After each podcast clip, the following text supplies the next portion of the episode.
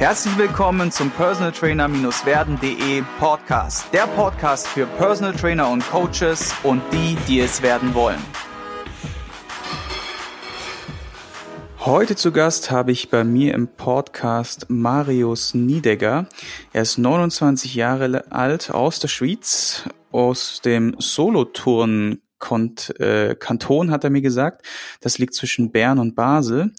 Er ist unter anderem Inhaber von Continuum Strengths and Health, hat selbst vier angestellte Trainer in seiner eigenen PT-Launch, gibt auch Seminare und Mentorships für andere Trainer. Und zu seinen früheren Hobbys gehörten Rugby, Kickboxen und Schlagzeugspielen. Und ich sage schon mal herzlich willkommen in der Sendung. Ciao, Sigi. Freut mich, dass ich da sein kann. Ja, wir haben jetzt gemeinsam auch zwei richtig coole Themen mit am Start, nämlich Nummer eins, Strukturen für einen effizienteren Businessaufbau zu schaffen. Also wie bist du da damals vorgegangen oder was kannst du da uns mitgeben? Und in Folge zwei kümmern wir uns um das Thema Mehrwert liefern. Äh, so schaffst du dir Fans und neue Kunden. Und wir, wie immer starten wir mit der ersten Frage, wie du Personal Trainer geworden bist. Erzähl mal ein bisschen deinen Werdegang. Ja, ich habe schon immer viel Sport gemacht, ähm, auch in meiner Jugend. Und irgendwann kommt der Faktor rein, wie kann ich leistungsfähiger werden im Sport? Und da kommt natürlich ein Kraftaufbau und spezifische Kraftqualitäten dazu. Und so habe ich mich dann sehr dafür interessiert, wie kann ich schneller regenerieren, mehr Kraft haben, mehr spezifische Kraft für den Sport haben speziell fürs Kickboxen und fürs Rugby war das so. Und so bin ich dann da ein bisschen reingerutscht. Und die Grundidee war da, wie kann ich mein Potenzial ausschöpfen, auch wenn ich vielleicht technisch oder äh, vom Talent her nicht der Beste bin, aber wie kann ich trotzdem besser sein als andere? Und da kommen natürlich Faktoren wie physische Leistungsfähigkeit dazu. So bin ich da ein bisschen reingerutscht. Okay, cool. Also über den eigenen Sport mal wieder, wie viele andere auch. Und das heißt, du hast dann tatsächlich dieses große Interesse gehabt, dich selbst zu optimieren. Warst du dann jemand, der jetzt so richtig Talent mitgebracht hat oder warst du jemand, der richtig arbeiten musste? Ähm, also ich, deswegen bin ich wohl Coach geworden. Ich hatte nie wirklich viel Talent, aber ich habe es ähm, kompensiert mit harter Arbeit. Also ich war hm in vier Jahren Kickboxen habe ich kein einziges Training verpasst. In äh, sieben Jahren Rugby keinen einzigen Match, kein einziges Training verpasst. Ich habe selber immer viel geübt und so konnte ich da viel kompensieren. Ich habe mich auch viel, also sehr, sehr oft, wenn ich was mache, mache ich es richtig. Sehr interessiert dafür und dann logischerweise auch taktisch und technisch Sachen nachgeschaut und so geschaut, dass ich besser werde. Also das Talent hat da eher gefehlt, deswegen ähm, bin ich auch so in die Rolle des Coaches äh, reingerutscht, sehr schnell im Rugby-Team und durch das dann logischerweise auch im Kraftbereich. Okay, krass. Ich äh, bin immer begeistert und ziehe meinen Hut, beziehungsweise die Erkenntnis, die ist da, dass die Leute, die wirklich hart arbeiten und sich diese ganze Sache aufbauen durch diese harte Arbeit, da frage ich mich immer so ein bisschen, also einmal ziehe ich den Hut und auf der anderen Seite frage ich mich so, wie, woher kam dieser Antrieb? Was hat dich dazu bewegt? Gab es da irgendwie einen Schlüsselmoment oder denkst du, das von was ist, von was war das abhängig bei dir? Das war sicher auch eine, ein Teil Persönlichkeitsentwicklung, Kickboxen, sich so in den Ring stellen und sich mit jemandem prügeln, macht man nicht einfach so meistens. Also das ist sicher initial mal so ein bisschen Teil Überlebenskampf gewesen, wenn man gesagt hat, wenn ich in den Ring steige, will ich auch nicht verprügelt werden.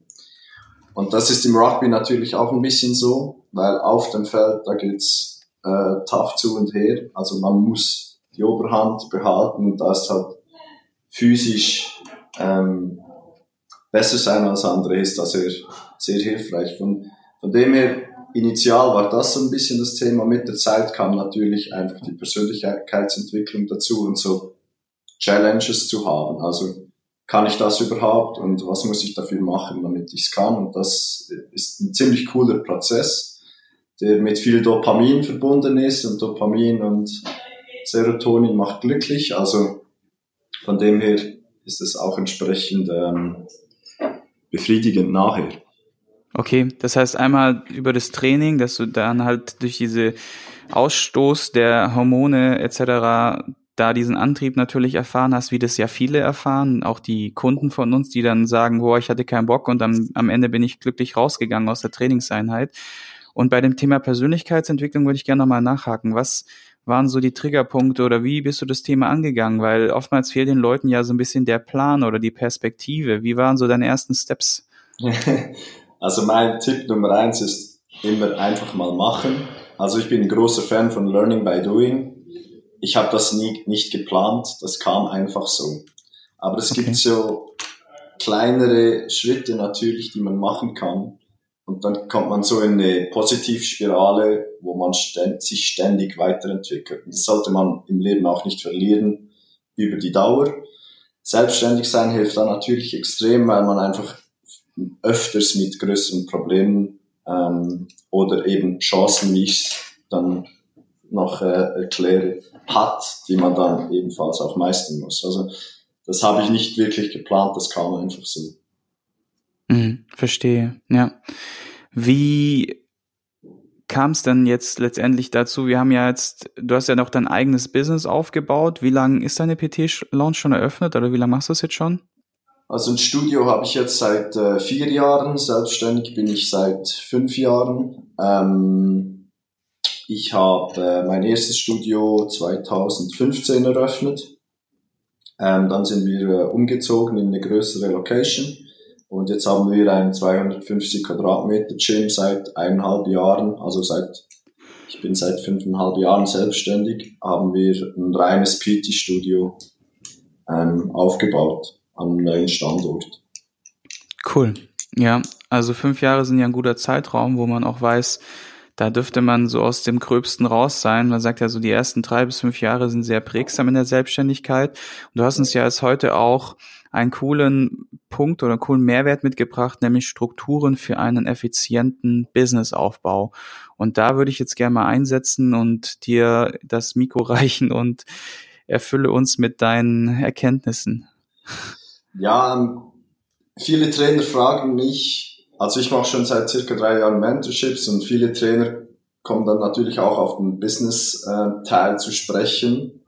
Ähm, zu Beginn waren sehr technische Sachen, die ich da weitergegeben habe, in Trainingsplanung und äh, Testing etc.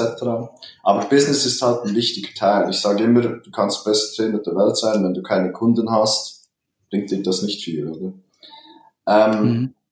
Da kam auch immer die Frage, wie ich so viele PT-Stunden ähm, machen kann pro Woche. Also ich habe ab Monat drei äh, meine Selbstständigkeit eigentlich 40 Stunden oder mehr gemacht pro Woche.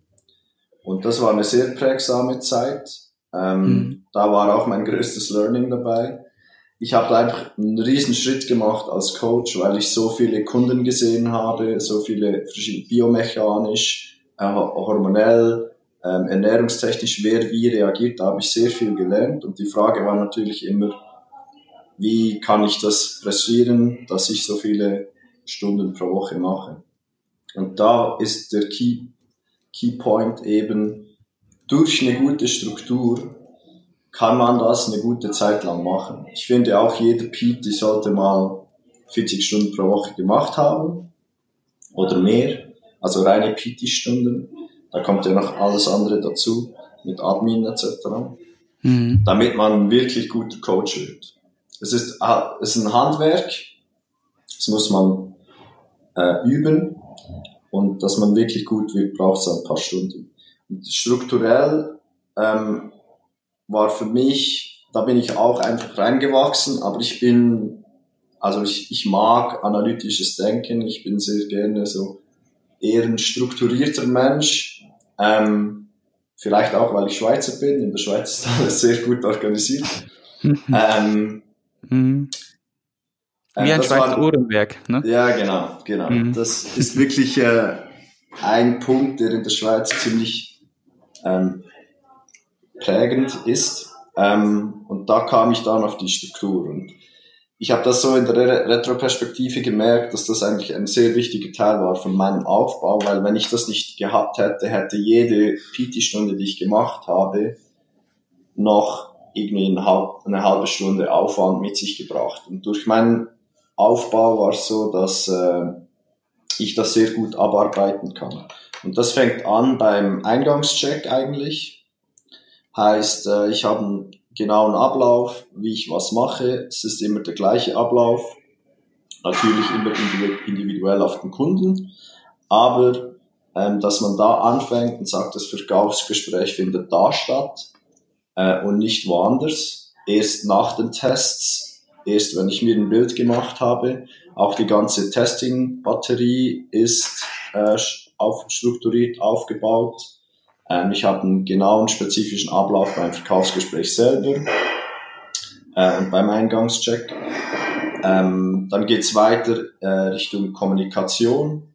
Heißt, äh, ich habe sehr früh angefangen zu sagen, dass die ganze Kommunikation nur per E-Mail stattfindet, ähm, weil verschiedene, wenn du so verschiedene ähm, Kommunikationswege hast, geht es schnell in so eine ähm, Überforderung rein, weil man es nicht mehr strukturiert hat, weil man nicht mehr alles ablegen kann, weil man nicht mehr alles nachschauen kann. Ähm, geht bis zum Ablauf der Trainings. Also ich habe auch viele Trainer, äh, die mir gesagt haben, wie ich vier oder fünf Stunden nacheinander machen kann. Da ist zum Beispiel ein Thema, ist das Aufwärmen meiner Kunden. Ich habe so schon früh ein Warm-up eingeführt, das die Kunden selber vor dem Training machen können. das heißt, sie sind, eigentlich wenn ich noch am Kunde trainieren bin, können die nächsten Kunden schon aufwärmen, ähm, ohne dass ich da groß was machen muss. Das heißt, der äh, Kunde, den ich im Moment habe, wird da nicht äh, negativ beeinflusst. Ähm, so ist der Ablauf ziemlich gut gewährleistet. Meine Stunden dauern eigentlich auch nur 55 Minuten. Heißt, ich habe so eine 5 Minuten Übergangszeit, wo ich alle begrüßen kann, äh, wo ich die alten Kunden verabschieden kann, wo ich noch einen Shake machen kann. Ähm, so ist der, äh, der Übergang da gewährleistet, dass das funktioniert. Und so konnte ich regelmäßig eigentlich jeden Tag vier bis fünf Stunden morgens machen und vier bis fünf Stunden abends machen, ohne dass da irgendwelche Komplikationen hervortraten. Ähm, auch mit Ernährungsanpassungen, ähm, Supplementvorschlägen habe ich eine Struktur eingeführt, dass jeder Kunde monatlich eine Messung hat. Äh, zu Beginn waren das noch an den gleichen Tagen immer. Ich habe das dann ein bisschen individueller gestaltet, rein termintechnisch, weil es nicht mehr aufging mit so vielen Kunden. Ähm, aber auch die verschiedenen Schritte da, es gibt so ein Stufensystem, das ich eingeführt habe, wird da abgearbeitet. Heißt, ich muss mir gar nicht groß Gedanken machen, sondern kann äh, die verschiedenen äh, Levels rausgeben und dann individuell noch kurz anpassen für den Kunden. Das heißt, ich habe da vorgefertigte Templates, die ich dann so weitergebe. Mhm, mh. ähm, also ich habe alles ähm, eigentlich von Trainingsplanung bis Ernährung bis Terminfindung ähm, alles so strukturiert, dass es für mich mit möglichst wenig Denkarbeit verbunden ist, ich trotzdem aber auf den Kunden spezifisch eingehen kann. Mhm, mh. Das macht ja auch mega Sinn. Also wir sind auch so Optimierungskünstler. Man sagt ja auch QM dazu, ne, Qualitätsmanagement, dass man sich selber ja auch dadurch durch die Struktur den Rücken frei hält. Und wie du sagst, ich denke, eine wichtige Komponente, die du jetzt auch da mit erwähnt hast, ist, dass man weniger denken muss bei den Prozessen, äh, bei den Standards. Also es gibt ja Dinge, da brauchen wir ja nicht drüber reden wenn jetzt, wenn du jetzt eine Serie an Mobilitätstests hast oder eine Serie an Krafttests oder sowas, dann weiß ja jeder, äh, das Setup ist immer dasselbe, die Maschine ist immer dasselbe, ne? Und der Ablauf ist ja auch grob immer derselbe. Nur der Kunde ist ja dann individuell anders. Und diese Kleinigkeit, in Anführungszeichen, der Kunde, dass er jedes Mal anders ist, das können wir als Coach ja super schaffen und, und, und kompensieren. Nur wenn wir ständig irgendwie zwischen den Prozessen zu viel denken müssen oder zu viel organisieren müssen, dann sind wir einfach, kommen wir dann in so einen Stress rein. Ne? Und dieser Stress, der lahmt unser Energieniveau. Und ich glaube, da, darauf kommt es ja letztendlich drauf an, dass man seine Energieressourcen so ein bisschen schont halt auch, ne? Ja, genau. Also ich, eben, was du gesagt hast, Qualitätsmanagement. Ich finde, wenn du nicht strukturiert bist, was ich in vielen Kleinunternehmen sehe, dann leidet die Qualität. Und dann fühle ich mich als Kunde nicht ernst genommen und dann gebe ich mein Geld irgendwo anders aus. Das heißt, wenn du eine gute Struktur hast, ist, wie, wie du gesagt hast, hast du den Rücken frei, dass du eben die extra Meile dann gehen kannst für den Kunden. Also, dass du eben zusätzlichen Service bieten kannst, den er nicht erwartet. Oder eben ein paar Tests mehr machen kannst, weil du die Grundlagen nicht mehr durchdenken musst. Das ist eigentlich alles geregelt.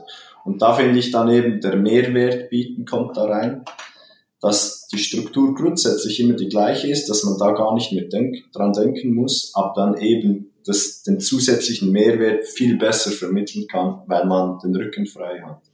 Ich habe auch ein riesen Whiteboard in meinem äh, Büro, dass ich einfach alles aufschreiben kann, damit ich nicht dran denken muss und damit ich auch nichts vergessen kann.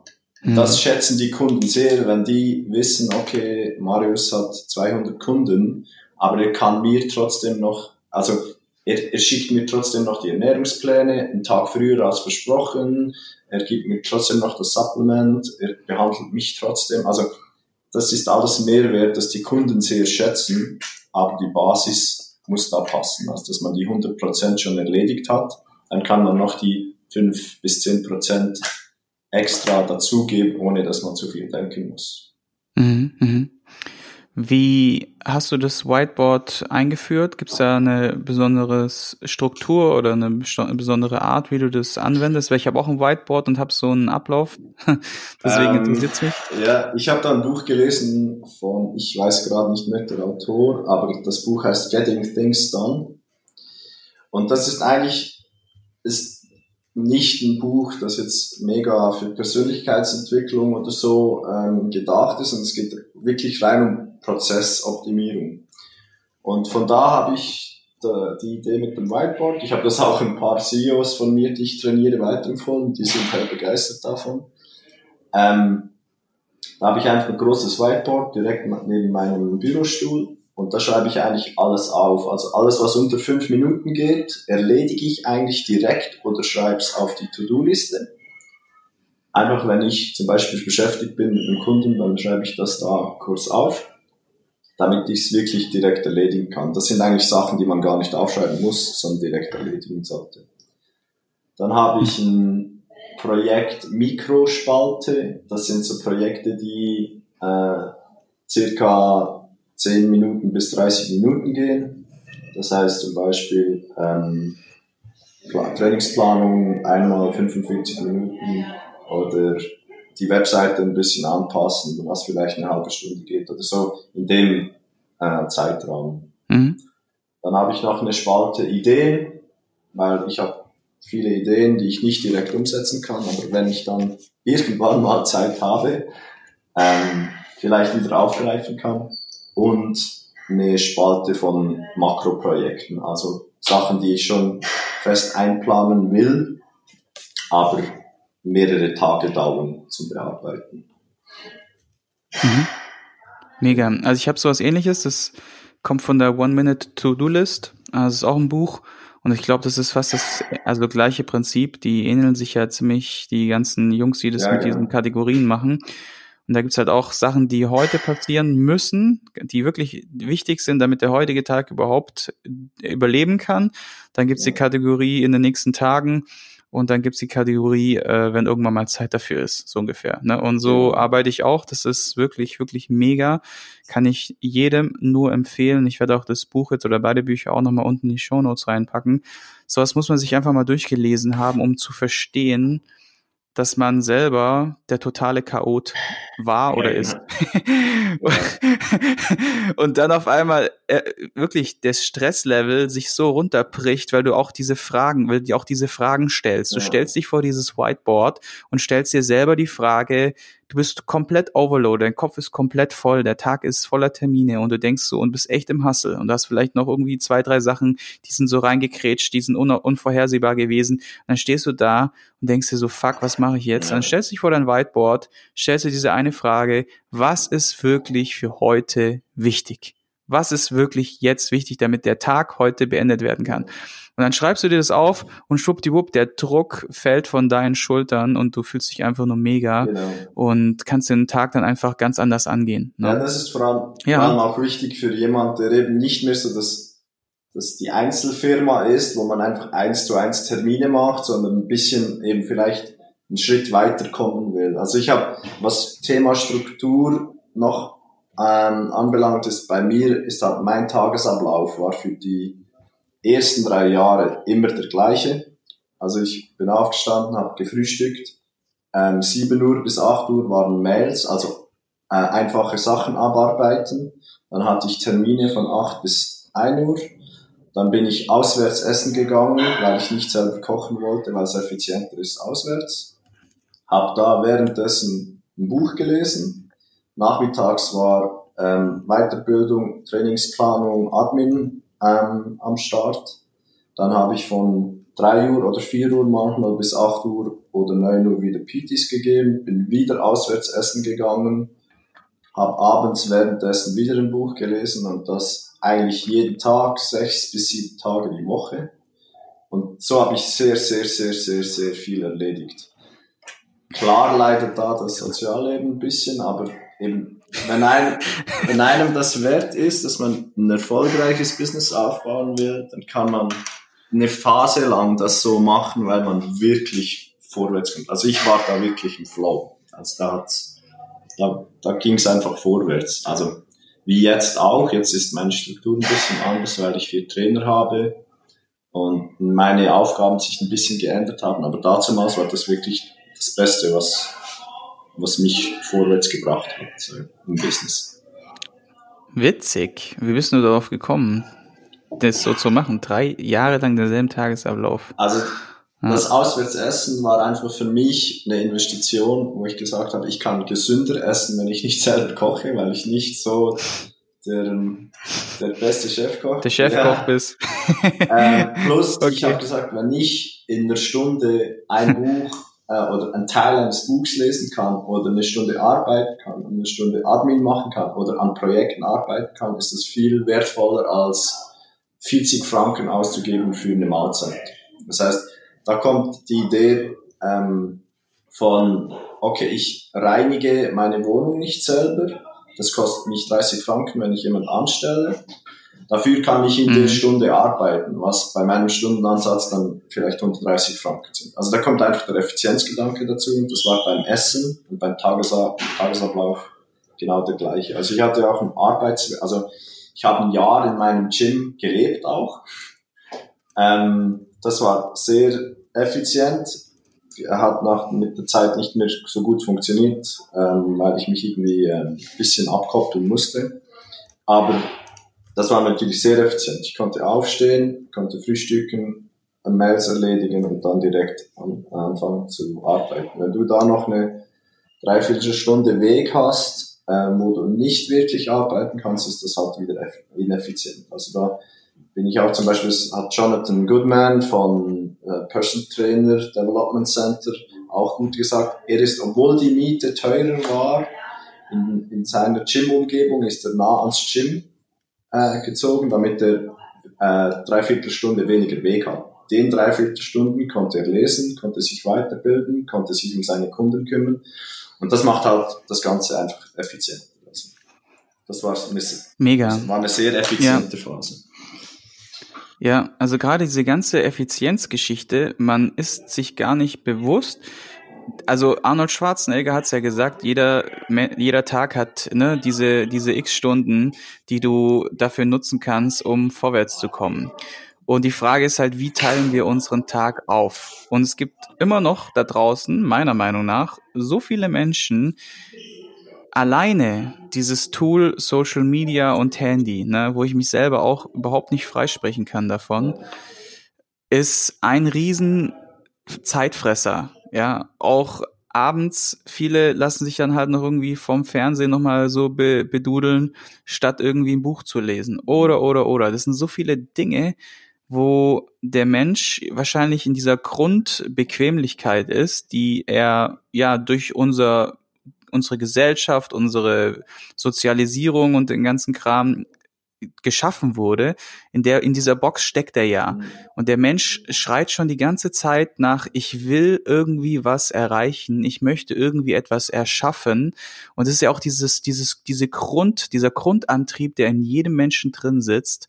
Nur viele schaffen es nicht, aus dieser Komfortzone rauszukommen, weil ihnen genau das fehlt. Ja. Weil ihnen genau diese Abläufe, diese Struktur, diese Routinen und diese Effizienz, die man sich schaffen kann, indem man einfach Zeitfresse ersetzt durch Dinge, die einen weiterbringen, das irgendwie so auf die Kette kriegt. Also ne? ich bin da wirklich der Meinung, jeder kann alles erreichen, wenn er die richtigen Gewohnheiten einfügt in seinem Leben. Also wenn er früh morgens eine Morgenroutine macht, ähm, wenn er sich einfach angewöhnt, 30 Minuten zu lesen, äh, bevor er zur Arbeit geht, wenn er sich angewöhnt, 30 Minuten zu trainieren, ähm, tagsüber etc. All die Sachen, auch mit der Ernährung ist es genauso, es sind die Gewohnheiten, die langfristig Erfolg bringen. Ich bin der Meinung, jeder kann alles erreichen, wenn er die richtigen Gewohnheiten sich aneignet, im, im Geschäftsleben, im Business, ob man selbstständig ist oder nicht,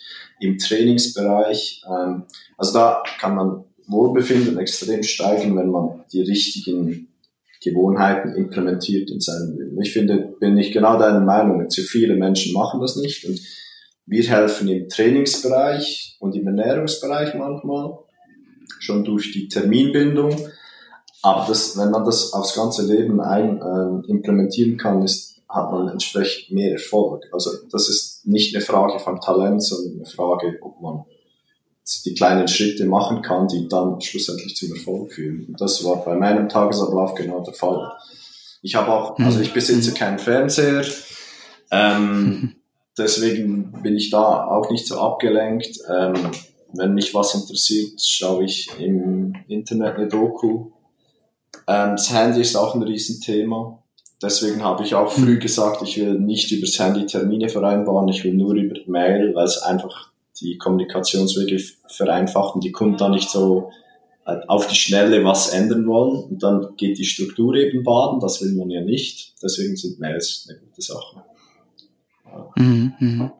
Ja, manchmal ist der langsamere Weg dann doch der bessere. Ähm, gerade wie die Fälle, die du genannt hast, sind halt wirklich von Bedeutung jetzt mal kurz eine WhatsApp rauszuhauen, boah, ich schaff's jetzt doch nicht oder sowas, weil ich irgendwie gerade einen Schweinehund habe oder mir irgendwie was dazwischen kretscht, ist einfacher, wie sich an den PC zu setzen ja, genau. und eine Mail zu schreiben. Und diese Hürde, die du dem Kunden dadurch aufbürgst im Positiven, die, die hat schon, die hat schon Kraft, ja, ne? Und ja, cooler, coole, coole erste Runde und wir sind auch jetzt schon am ersten Ende, erste Runde Ende angekommen und wie immer äh, eine Frage, nämlich die in der zweiten Folge werden wir klären, was war dein größtes Learning? Das wird jetzt auf jeden Fall noch spannend werden.